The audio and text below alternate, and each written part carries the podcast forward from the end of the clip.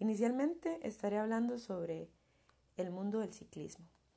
Es uno de los deportes más riesgosos, pero también es uno de los deportes más bonitos que hay en el mundo. Se puede decir que el ciclismo contiene dos categorías principales, la categoría del mountain bike y la categoría de lo que son bicis de ruta. El mountain bike es, como su palabra lo dice, son bicis de montaña únicamente. Existen, diferentes, existen diferentes tipos de bici de montaña. Por ejemplo, están los tipos de marco y los tamaños del mismo. En los tipos de marco tenemos marco de carbón y marco de aluminio. Y en los tamaños va desde XS hasta XL, todo dependiendo del tamaño de la persona que la va a utilizar y de su peso. A eso se le llama geometría de marco. En el ciclismo todo depende del peso. Entre menos pesada sea la bici, más velocidad va a tener. Por eso es que las bicis menos pesadas son las bicis más caras, o sea, las bicis que están hechas de material menos pesado, por ejemplo, el carbón. Una bici de carbón no baja de un millón de colones. Sus piezas también son de carbón. Entonces, se debe de adaptar todo el marco a esas transmisiones, que se llama, por ejemplo, la manera en la que va a ir montada la bici.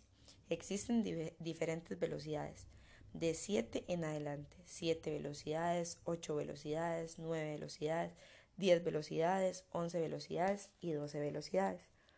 La bici de 7 velocidades es la bici más sencilla y la bici de 12 velocidades es la bici más el top, digámoslo de alguna manera.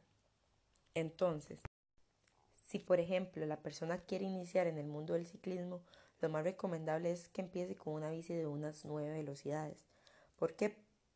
Porque si no, no lo va a disfrutar. Si usa una bici muy básica de, por ejemplo, 7 velocidades, va a sufrir durante el ride que va a pegar. Entonces la persona no va a disfrutar el, el deporte y más bien se va a sentir cansado. Si ya usamos una bici de 10 velocidades en adelante, 10, 11, 12, este va a ser una bici muchísimo más liviana, una bici muchísimo más suave, con frenos hidráulicos. ¿Por qué? Porque son más suaves a la hora de utilizarse. Por eso es más recomendable utilizar una de más velocidades. Ahora bien, en cuanto a bicis de ruta, el tema cambia completamente. Su geometría es completamente diferente. Las llantas, por ejemplo, son mucho más delgadas porque son para andar en pavimento. Este, la manivela también cambia en cuanto a geometría. ¿Por qué? Porque las manos van mucho más descansadas. Es una bici más liviana, es una bici más cara, con componentes más caros. lo que tiene diferente a la bici de mountain son las velocidades. La bici de ruta tiene un tope de 11 velocidades en diferentes sistemas de montaje. Existen dos compañías que fabrican transmisiones para bicicletas. Es RAM y Shimano. Van muy de la mano porque ambas deben ser compatibles, ya que los marcos muchas veces las combinan para crear una bicicleta.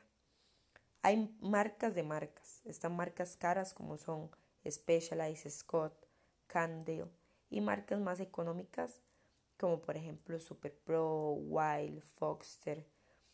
Son diferentes empresas, diferentes casas que fabrican las, los marcos y las bicicletas que generalmente se ubican más en el peso. Por eso es que las bicicletas son más caras. Ahora bien, ¿qué implementos son necesarios para andar en bicicleta? Si por ejemplo somos recreativos, necesitamos casco, muy importante para protección.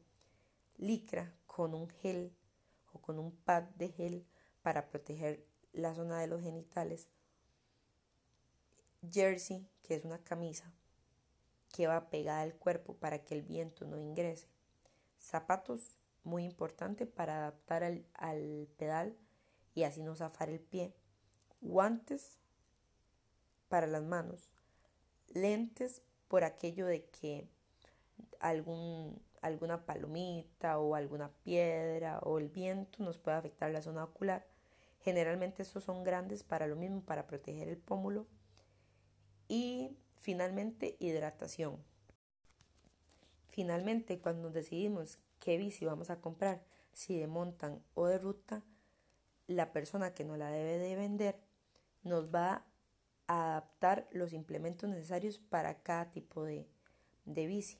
Cuando ya estemos listos y preparados podemos salir a andar, sin olvidar nunca el casco y la hidratación que es muy importante. Para finalizar, lo importante de este tema es nunca dejar el deporte de lado, preocuparnos siempre por nuestra salud y recordar que siempre en bici se conocen lugares muy bonitos.